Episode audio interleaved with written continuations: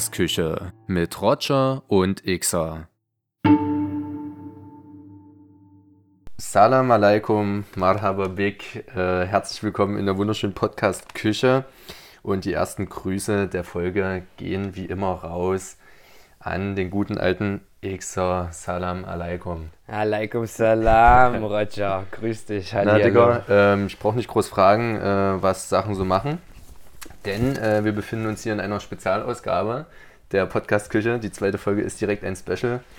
Denn wir sitzen hier zusammen live in Persona in der wunderschönen Eifel. In äh, ja, den genauen Stadtnamen nenne ich jetzt aus Inkognito-Gründen nicht. Ganz genau, danke dir. ja, heute Spezialfolge. Roger und Xer on Tour, Leute.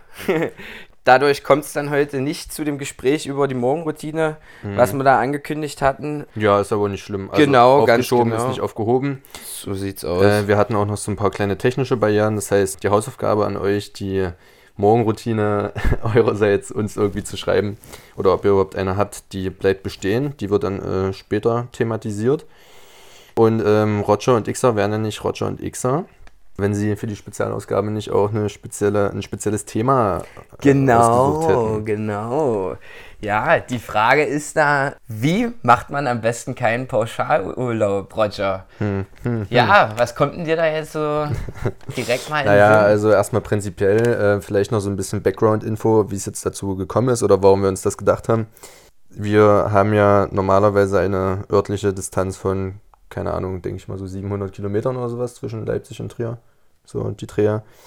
Und da wir uns aber trotzdem recht regelmäßig sehen, haben wir uns gesagt, wir nehmen jedes Mal, wenn wir uns in Persona sehen, eine Spezialfolge auf. Jetzt halt Roger X on Tour. Und da ist es sehr naheliegend, ein Thema zu wählen, das uns ja sehr verbindet, und zwar das Reisen. Ganz genau. Äh, wir sind in den letzten Jahren viel zusammen gereist und haben da viele schöne Erfahrungen gesammelt zusammen. Und ja, wie man am besten keinen Pauschalurlaub macht, können wir, glaube ich, ganz gut beurteilen, weil ich weiß gar nicht, ich habe, glaube ich, noch nie einen Pauschalurlaub gemacht. Du? Ja, ja, ich einmal. Achso, ähm, Geofog oder sowas? Nee. Äh, nein, nein. äh, Ungarn Geofog, das war auch immer ganz individuell geplant. Okay, ähm, okay. Aber das war in Italien auf der Insel Ischia. Ah, ja, okay. Genau. Stimmt, genau. ich erinnere mich. Ja, nee, aber jedenfalls würde ich sagen, wir sind beide eher die Befürworter für den ja, individuell geplanten Urlaub. Definitiv. Das halt und das bringt halt eben auch immer ein ganz anderes Abenteuer mit sich, aber da kommen wir jetzt direkt zu. Ja, ich würde einfach mal sagen, wir haben uns ja beide jetzt mal so ein bisschen im Vorfeld hier gerade unsere äh, 10 Minuten Vorbereitungszeit genommen und aufgeschrieben, was bei uns auf jeden Fall wichtig ist, um keinen Pauschalurlaub zu machen. also quasi um einfach einen normalen Urlaub zu machen. Ich habe immer meine Reisen danach gestaltet, welche Leute ich kenne, die in den Ländern eventuell, in anderen Ländern eventuell Einheimische ja. kennen, ja, eventuell selber da schon mal waren, dadurch die Einheimischen kennen oder ich eventuell Kontakt zu Einheimischen habe, weil ich ja. die, weil ich denen in meinem Leben irgendwo begegnet bin. Manchmal trifft man ja auch in Deutschland ganz oft. Ja. Also da, das kam halt einfach so zustande und dann ist, nachdem ich das dann halt einmal so verfolgt habe, bin ich halt zu dem Entschluss gekommen, dass ich den Urlaubsort nicht mehr so festlege, nur weil ich irgendwo ein schönes Bild sehe oder mhm. irgendwo ein super Angebot zu dem und dem Urlaub oder ähm, ja, genau halt darauf hingewiesen werde, nee, stattdessen der Urlaubsort, der wählt sich selbst aus, den ich in meinem Leben kennenlerne. Das ist ein guter Punkt, den ich so zwar nicht aufgeschrieben habe, aber ähnlich. Mein erster Punkt ist auch, dass man sich halt nicht einfach irgendwo auf Booking.com oder auf irgendeiner Seite äh, ein Hotel bucht, sondern halt sich einen Schlafplatz bei einem Einheimischen sucht oder halt, keine Ahnung, kann man ja über dann Airbnb, Couchsurfing machen oder man besucht halt einen Freund. Ich meine, wir waren auch schon öfter zusammen irgendwie im Ausland unterwegs und haben irgendwelche Freunde besucht und äh, da an der Stelle auf jeden Fall mal Grüße raus an den guten alten Biber, der uns in Valencia äh, beherbergt hat. Muchos saludos, ja, amigo. amigo. Ähm, da gibt es noch viele weitere Beispiele. War ja selbst in Marokko letztendlich auch so, wo wir, das war eigentlich so die erste gemeinsame größere Reise von uns zusammen. Ich denke halt, wenn du irgendwie zu Einheimischen gehst oder zu jemandem, der, der in einer Stadt lebt und nicht nur irgendwie äh, da mal kurz hinjettet, um da sieben Tage all-inclusive äh, zu genießen und am Pool zu liegen, dann hast du halt auch einen ganz anderen eine ganz andere Herangehensweise an den Urlaub, weil dann bist du halt nicht gebunden an dein Hotel.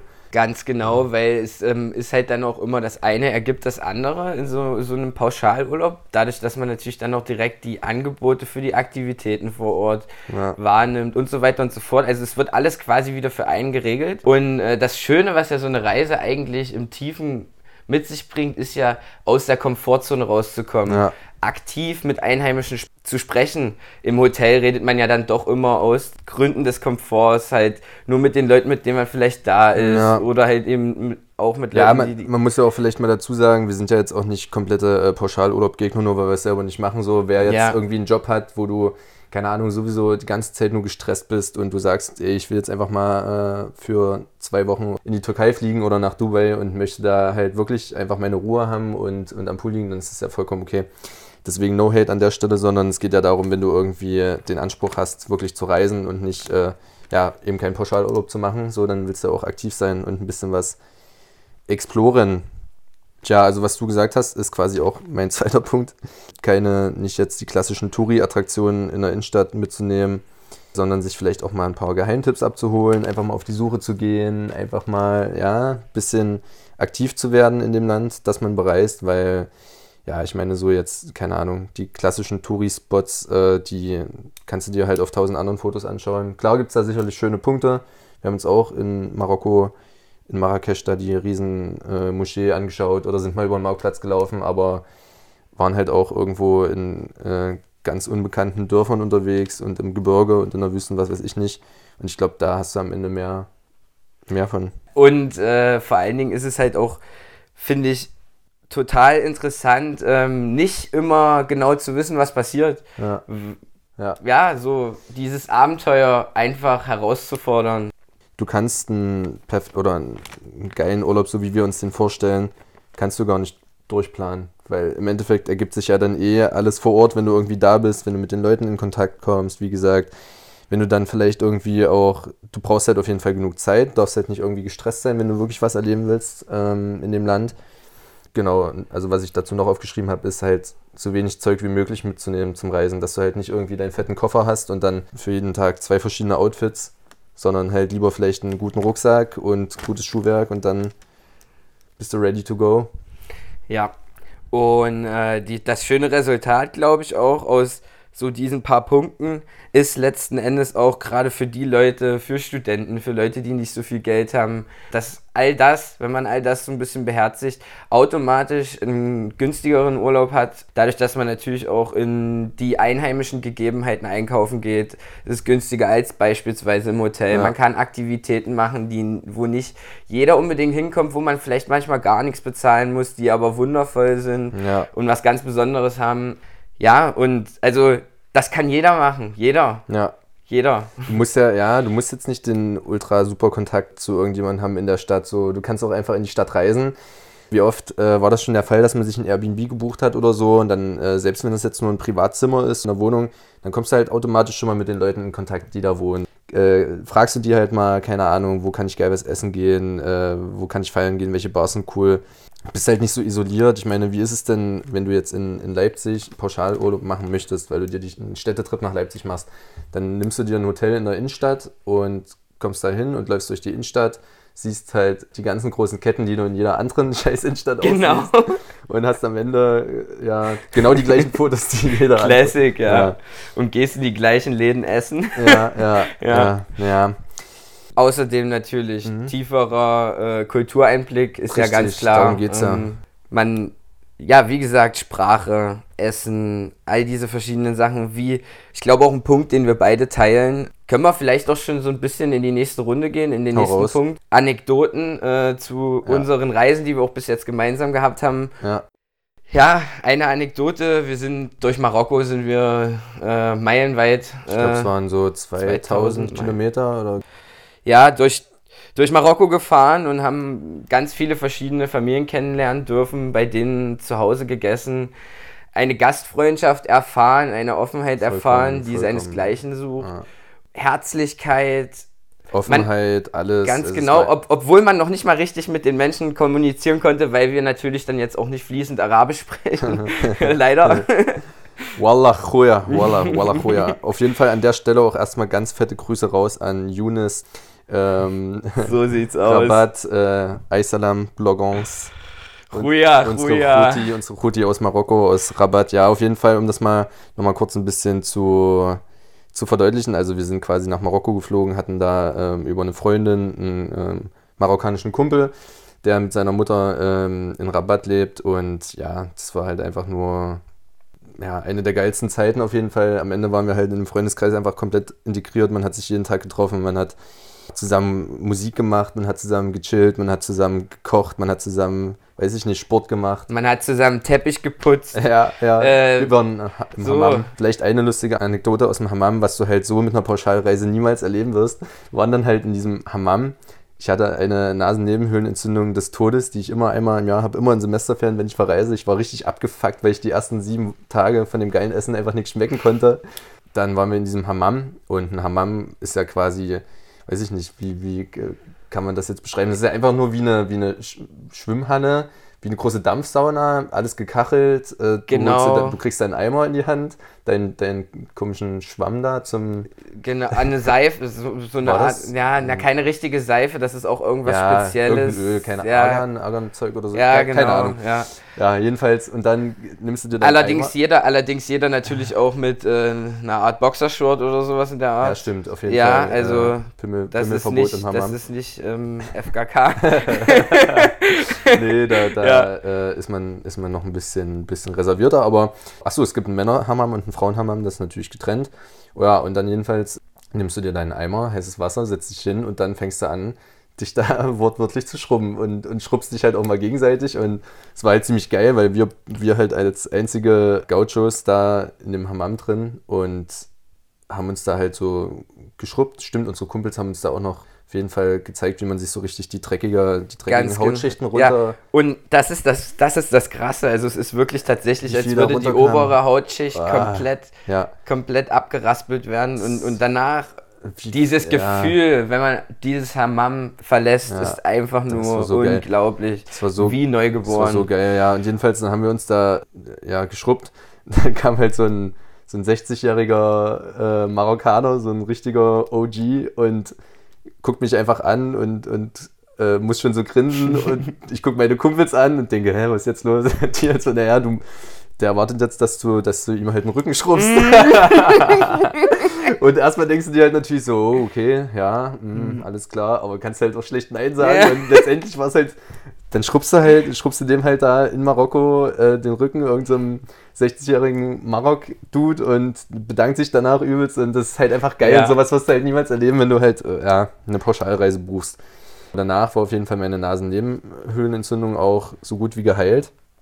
Und ja, es war auf jeden Fall, also das war eine, eine, eine Reise, die zum Beispiel so einfach geil war, weil wir so viele Familien kennengelernt haben.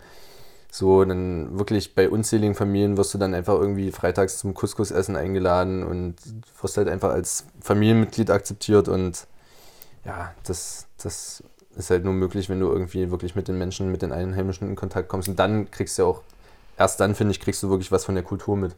Jetzt irgendwo hinzureisen, sich die Leute anzugucken und zu sagen, na hier, da ist das aber so und so. äh, Das hat halt meistens auch nicht viel mit der Realität zu tun. Ja, das ist dann meistens so ein, so ein oberflächliches Bewerten nur von einer anderen Kultur und ziemlich, ziemlich schwierig dann da auch äh, objektiv zu bleiben natürlich, weil man, weil es ganz andere Kulturen sind. Ja. Die Menschen, die bringen natürlich auch ganz andere Charakter, also irgendwelche, ein anderes Feuer in, in mancher Hinsicht, in, Ja. in manchen Gegenständen unseres alltäglichen Lebens gehen sie komplett anders damit um als wir. Zudem noch eine andere Religion teilweise.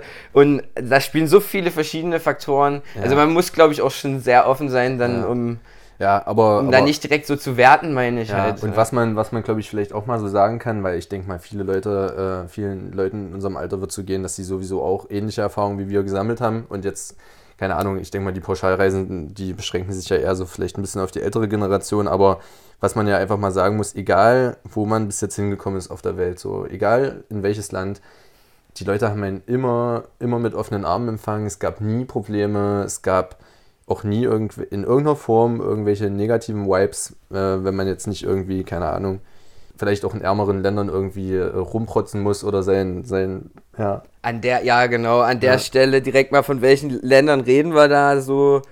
Also Spanien auf jeden Fall, Italien. Ja, du, kannst, du, kannst, ja mal. Dann Kolumbien ja. ist halt auch ein ganz großes Thema.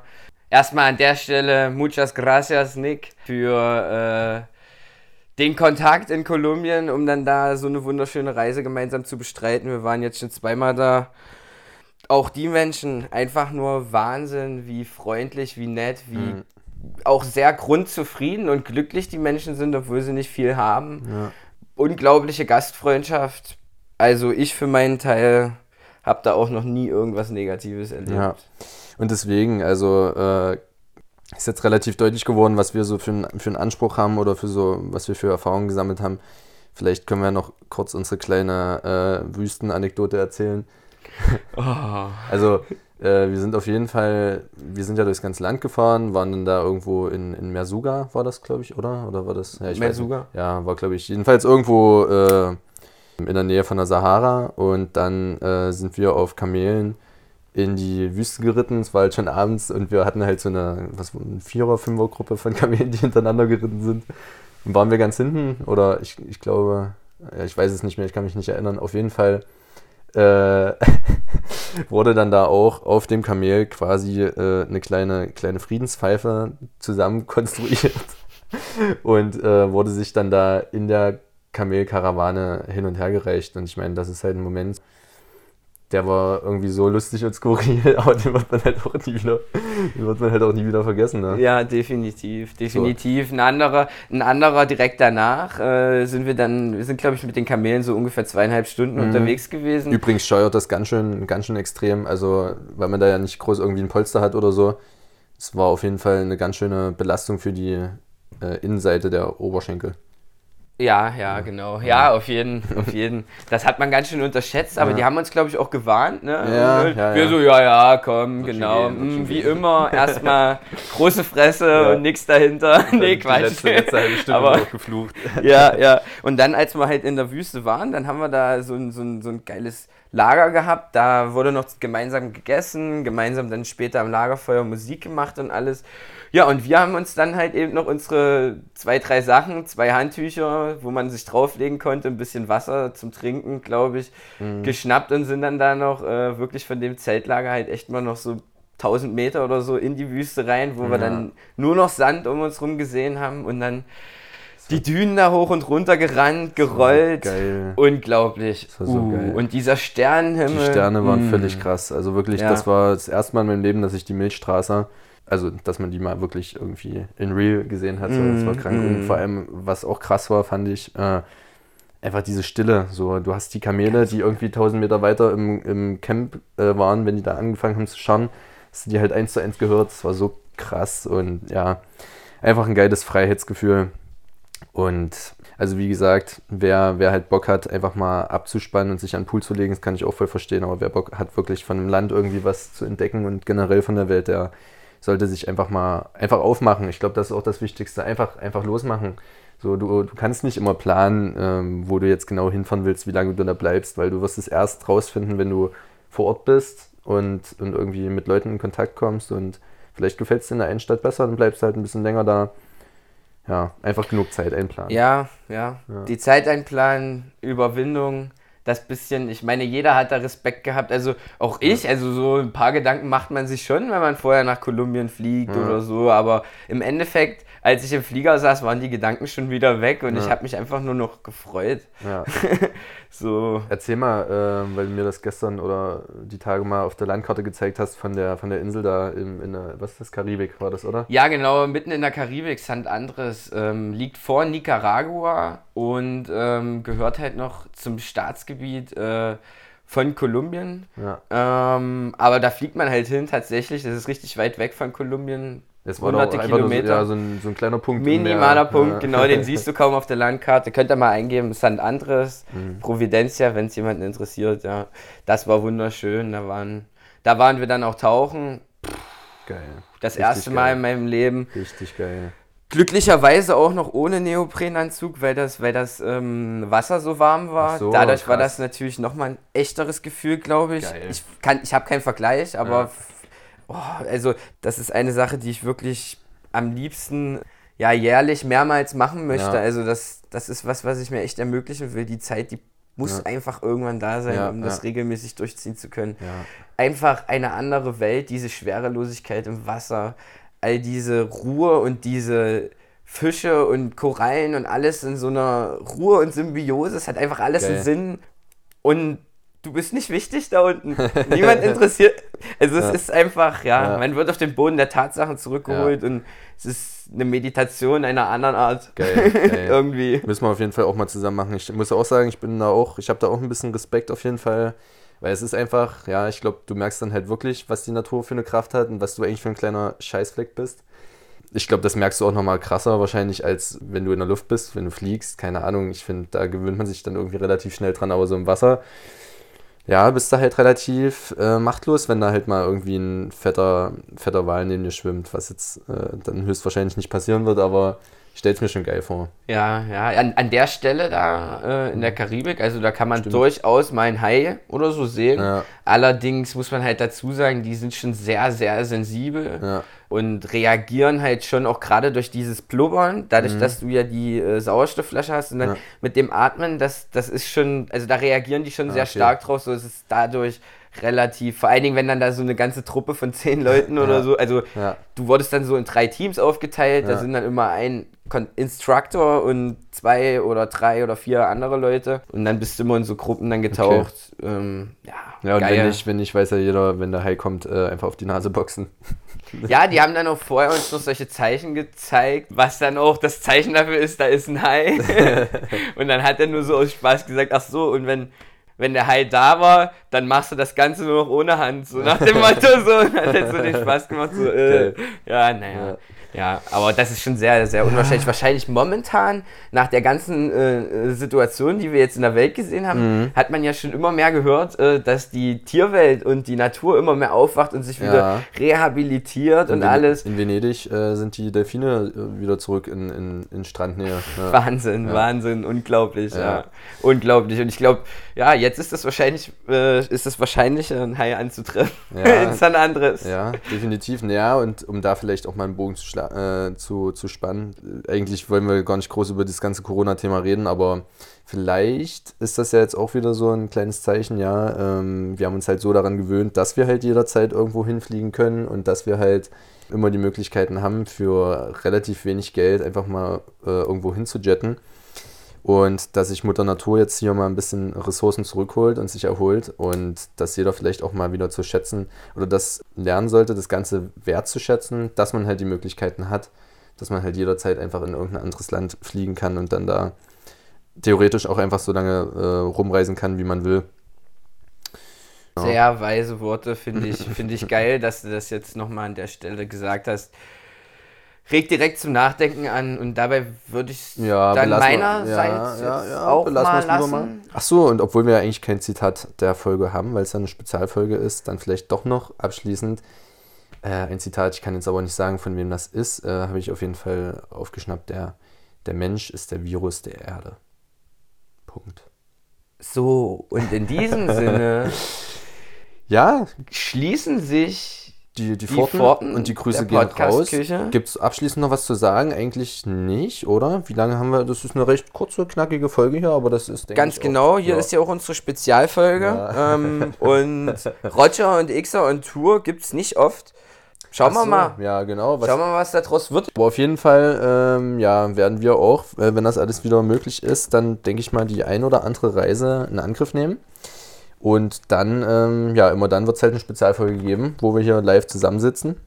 Ja, ach so, noch kurze Background-Info und was zum Beispiel auch mal eine geile Art der Reise ist. Ich bin jetzt nämlich über, äh, übers Wochenende oder wie ich eigentlich hierher gefahren bin, einfach mal das Fahrrad genommen, einen Kumpel eingepackt, ähm, ein bisschen geplant und dann sind wir mit dem Fahrrad von Leipzig nach Frankfurt gefahren mit Zwischenstopps in Weimar und Fulda, was man ja auch kombinieren kann mit Besuchen bei Freunden. Auch sehr empfehlenswert.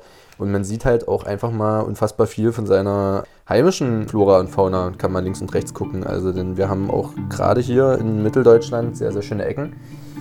Und dann mit dem ICE weiter von Frankfurt nach Trier und hier in der Eifel ist es auch wunderschön. Also man muss nicht immer nach äh, Südamerika, nach Nordafrika oder nach Timbuktu fliegen, um schönen Urlaub zu machen, sondern man kann auch durchaus in den heimischen Gefilden schöne Spots entdecken. Und auch gleich noch ein bisschen Sport machen. Und in dem Sinne verabschieden wir uns hier. Und die Podcast-Küche wird auf jeden Fall dann wieder mit einer normalen Folge zurück sein. Xa. Ciao, mach's gut. Ciao, ciao. Tschüss. Grüße ciao. gehen raus. Grüße raus.